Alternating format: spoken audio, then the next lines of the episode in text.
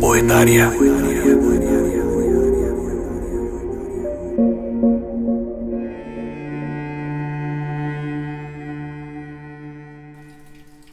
Algunas veces creía que la rotación del cielo era simplemente el despertar de la conciencia. Y sin embargo, bastó recordar que Hoshito no tuvo tiempo de pensarlo al estrellarse de las sillas en la pared. Soy Fabricio Estrada y le doy la bienvenida a su podcast Bitácora del Párvulo.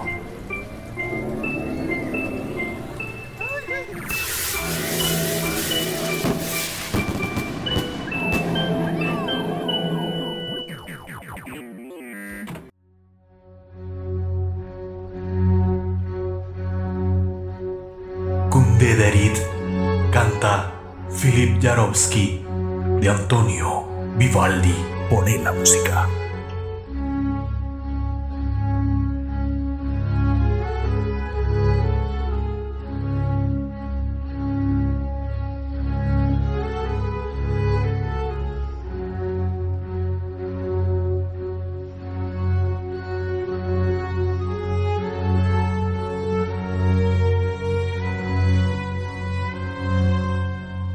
Episodio 112. Vania Vargas, Guatemala.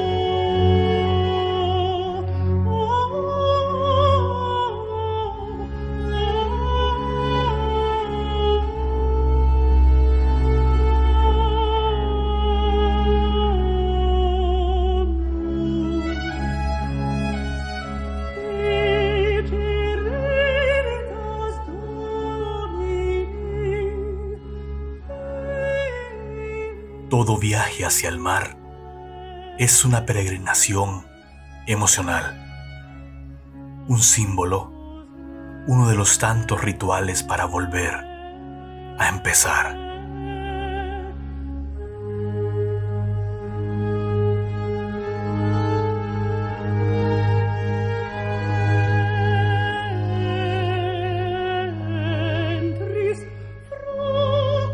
Vania Vargas, Guatemala. Poeta, narradora, editora, traductora y periodista cultural independiente. Autora de los libros Cuentos Infinitos. Quizá ese día tampoco sea hoy. Los habitantes del aire, señas particulares y cicatrices. Después del fin, 40 noches y el cuaderno del fin del mundo. Es además coordinadora de los libros de ensayo Nuevo Signo, Siete Poetas para Nombrar un País y Luz, Trayecto y Estruendo, una aproximación selectiva al legado literario de Luz Méndez de la Vega.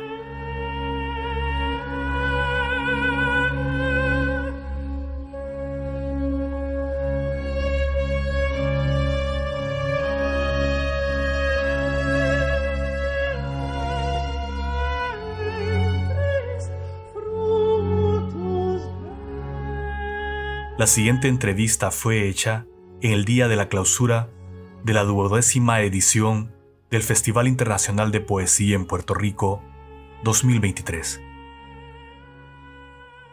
Breve relación de la conciencia de otras islas es su poemario publicado durante el festival.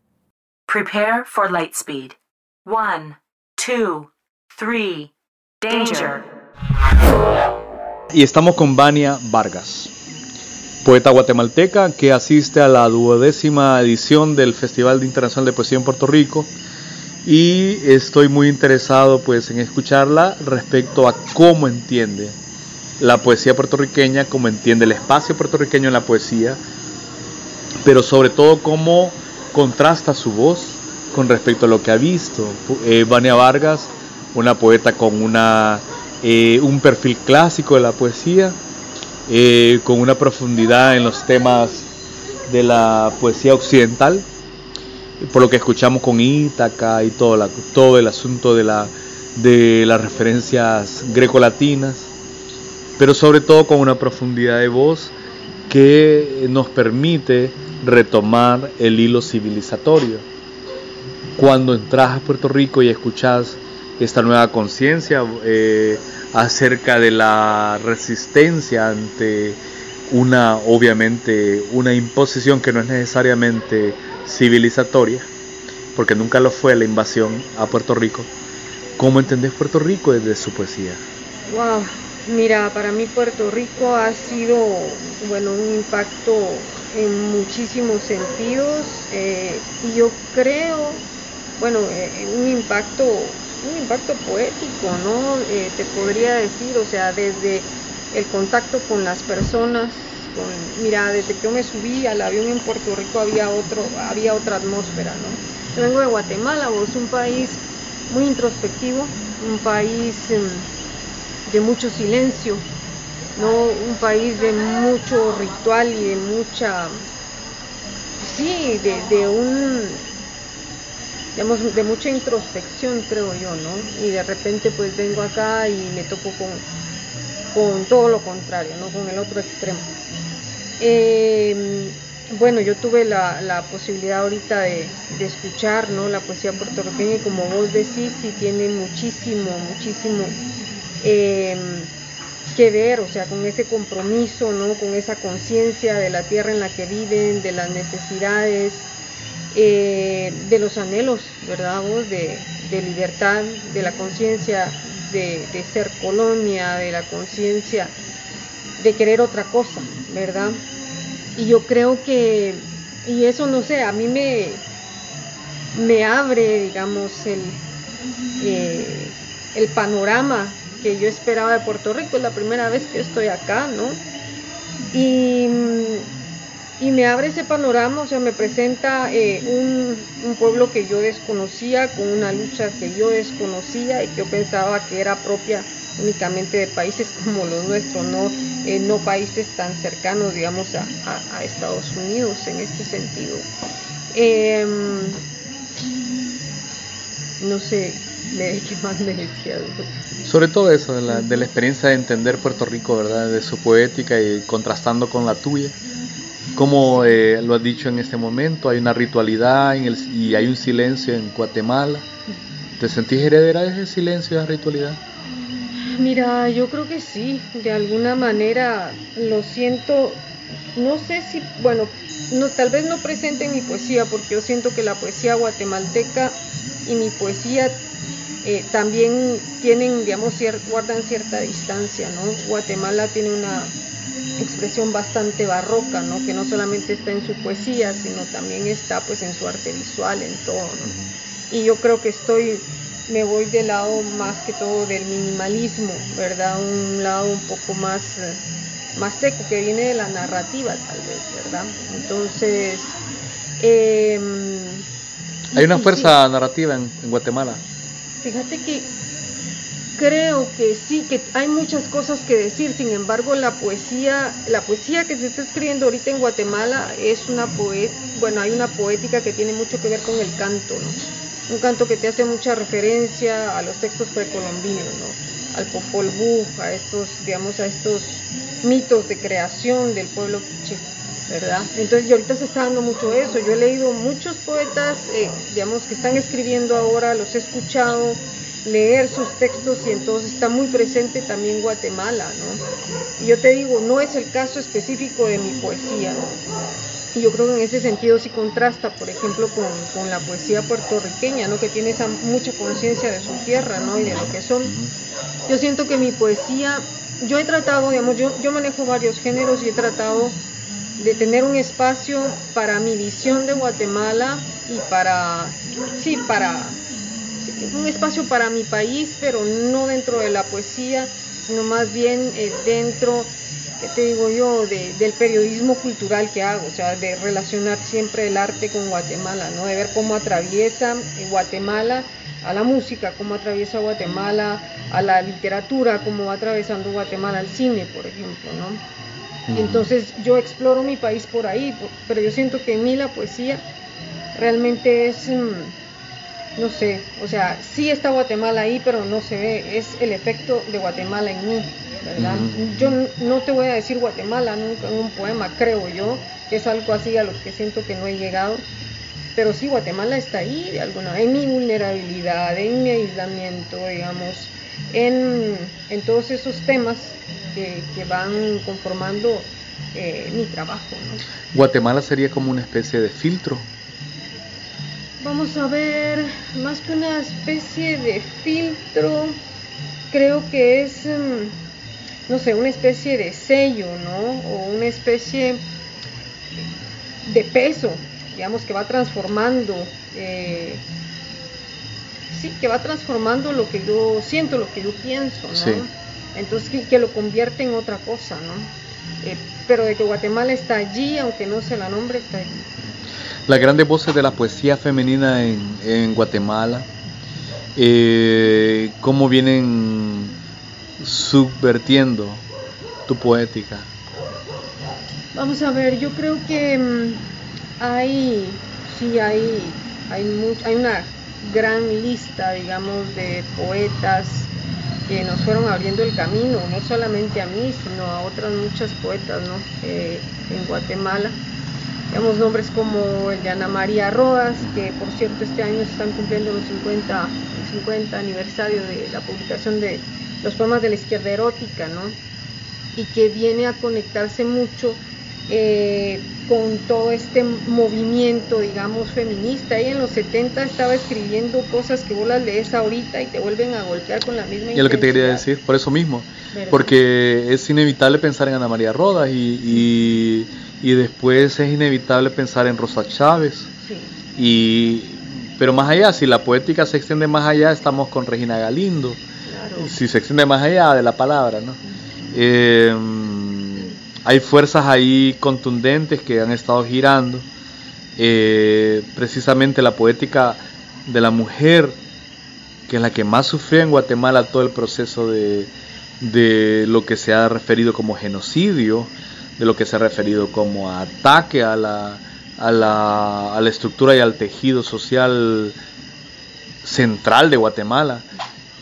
Eh, los desaparecidos, las, las desaparecidas, que fueron las más, las que más sufrieron en Guatemala.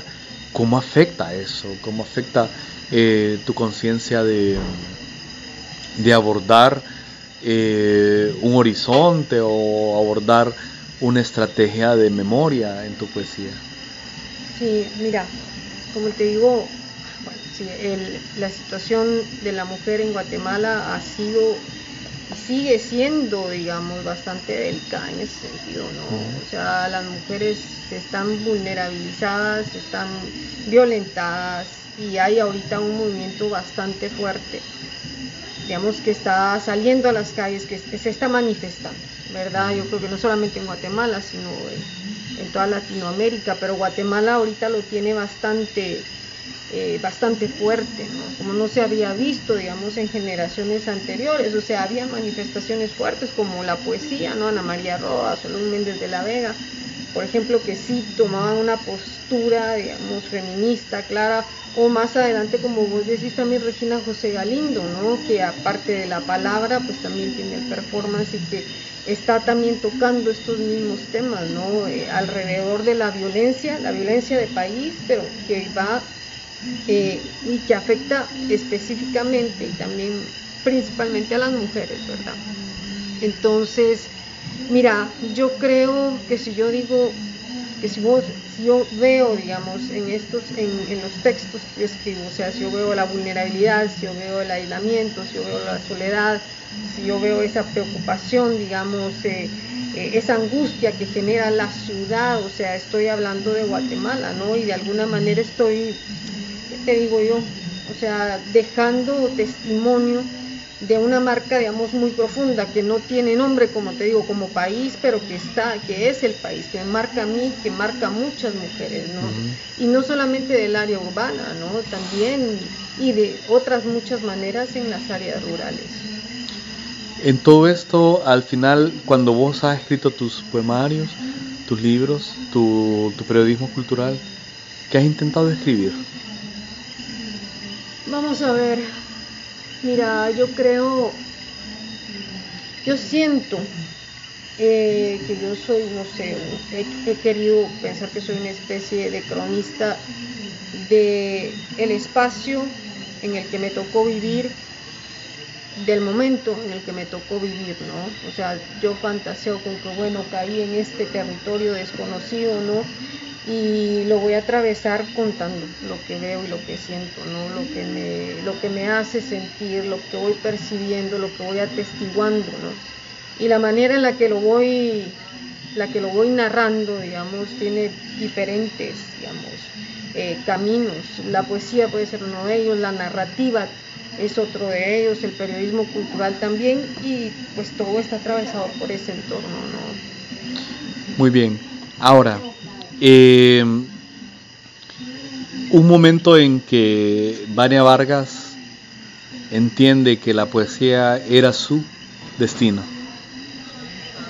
Fíjate que la verdad es que es bien interesante eso que me decís porque sinceramente cuando yo empecé a escribir yo miraba como que así ah, los poetas, ¿no? Los poetas yo nunca voy a poder hacer poesía, ¿no? O sea, era para mí algo, era algo que yo no concebía, así como en este momento yo te puedo decir, yo nunca voy a escribir una novela, en algún momento dije yo poesía no. Y sin embargo, eh, yo creo que, no sé, la poesía al final de cuentas está en el fondo de toda la creación, Y entonces eh, fue en ese proceso creativo de la narrativa, en el proceso creador de contar historias, que de repente pues eh, surge una, forma de, contar esas historias y van surgiendo como esos momentos poéticos que creo que son los que yo voy eh, integrando o trenzando, digamos, en, eh, en cada uno de estos textos que, que publicado. Guatemala, ¿qué es respecto a Centroamérica que es respecto a Latinoamérica. Santo Señor, mira Guatemala es un, es un caos, Guatemala es, es una herida bien grande, Guatemala, no sé, es un animal ciego, no sabe ver para atrás, ¿no? Eh, Guatemala no tiene rumbo, ahorita Guatemala está a oscuras, ¿sí? Em, Guatemala, sí, y está en un nivel de oscuridad en que no sabe ni ver para atrás ni ver para el frente, ¿no? O sea, em, Guatemala es una lucha constante y Guatemala es un cansancio tremendo, ¿no? Eh, uf, no sé, vos, es es un peso, es un peso muy grande. Yo creo que, que cargamos muchos, cargamos todos de diferentes maneras, ¿no? Eh, es abrumador. Entiendo. Entiendo porque le pasó a Bolivia y Bolivia de alguna forma en los últimos 20 años logró una especie de acuerdo de entendimiento nacional en determinado momento y termina siendo de nuevo la radicalización de las diferencias. Eh, veo Guatemala así, coincido con vos con respecto a esa radicalización diferencia de todos los sectores que la conforman. Eh, nos cuesta creer desde Honduras, por ejemplo, que Guatemala no mire hacia Honduras. No mira a Honduras, es como un país invisible. Eh, sin embargo, pues obvio, para Honduras Guatemala tiene que existir porque se atraviesa hacia México y después de México hacia Estados Unidos. ¿Verdad? Es una ruta. Entonces no es lo mismo que Guatemala busque como ruta Honduras. No lo es.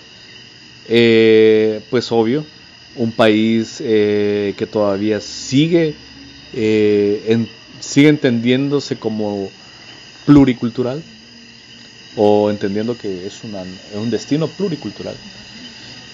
O Honduras que niega su pluriculturalidad, ¿no? Yo creo que Guatemala también. O sea, sí, Guatemala es pluricultural, es multilingüe, ¿no? Y sin embargo, no sé, o sea, lo que, pero también es un país totalmente racista y que vive en negación, ¿no? O sea, el, el el mestizo, o sea, no es una cosa y no es otra, ¿no? Eh, y esa falta de identidad también es parte de la gran crisis que tiene el país, ¿verdad? ¿Qué hace la poesía para crear identidad? Uy, vamos a ver. Mira, yo creo que en la medida en la que el poeta se va nombrando y va nombrando, digamos, su entorno, se va reconociendo o va reconociendo lo que no es a través de lo que escribe. Yo creo que de alguna manera se van delineando perfiles, ¿no? Que tienen que ver con, con eso, ¿no? Perfiles en los que otros pueden podrían reconocer ciertos rasgos o no, ¿no? Y en esa misma medida ir, irse, ir conformando pues, su propia identidad, ¿no?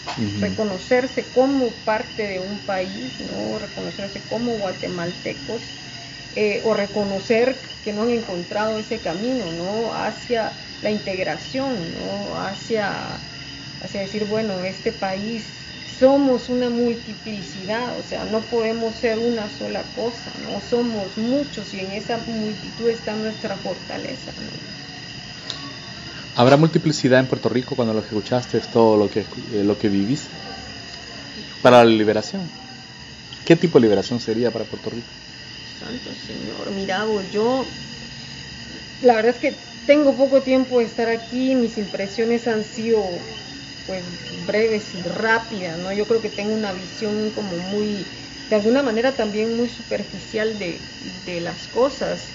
Eh, y sin embargo, lo que sí miro yo en Puerto Rico, que es algo que no miro yo en países como Guatemala, es que sí hay mucha unidad, ¿no? O sea, ustedes no tienen fronteras, eh, y eso hace que todos se sientan como una familia. De hecho, yo los he escuchado a ustedes llamarse entre extraños, o sea, en un restaurante, cualquiera decirse, ¿qué tal familia? ¿no? Entonces, hay, eso es una, es una conciencia de colectividad, ¿no? Y es una conciencia de una colectividad bastante fuerte, ¿no? Con, con lazos fuertes.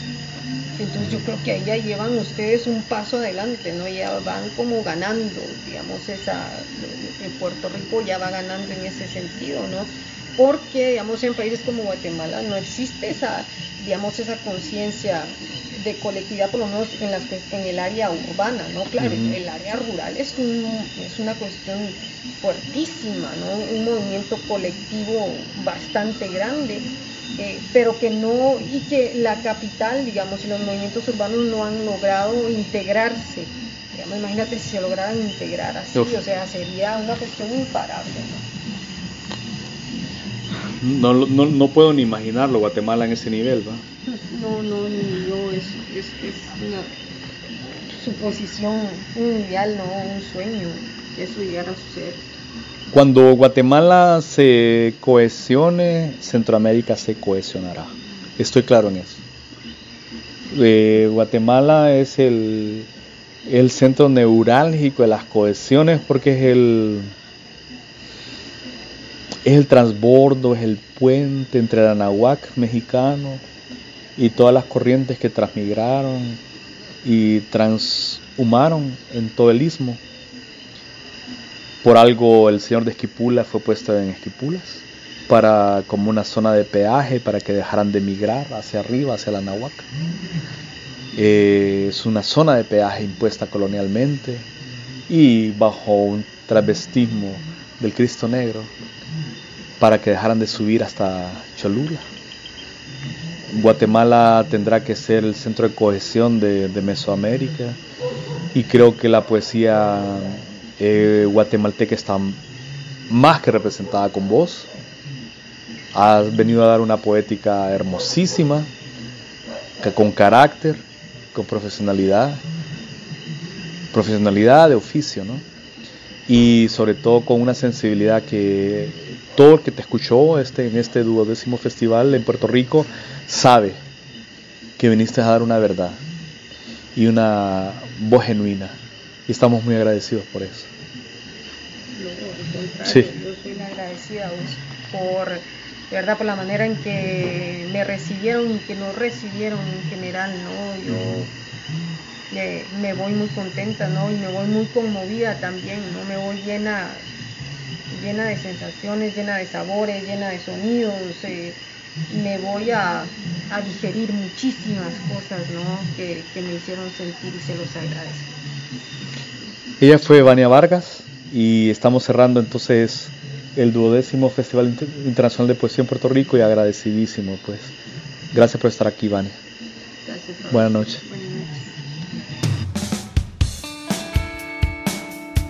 Ni peces ni iguanas. Bohemia suburbana. Pone la música.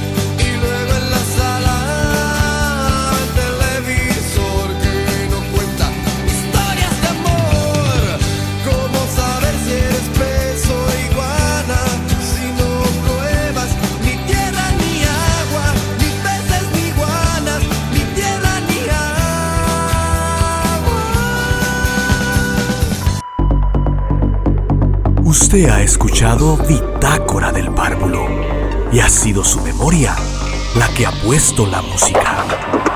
Soy Fabricio Estrada, transmitiendo desde Vega Baja, Puerto Rico, desde el mismo corazón de Honduras. Open your eyes,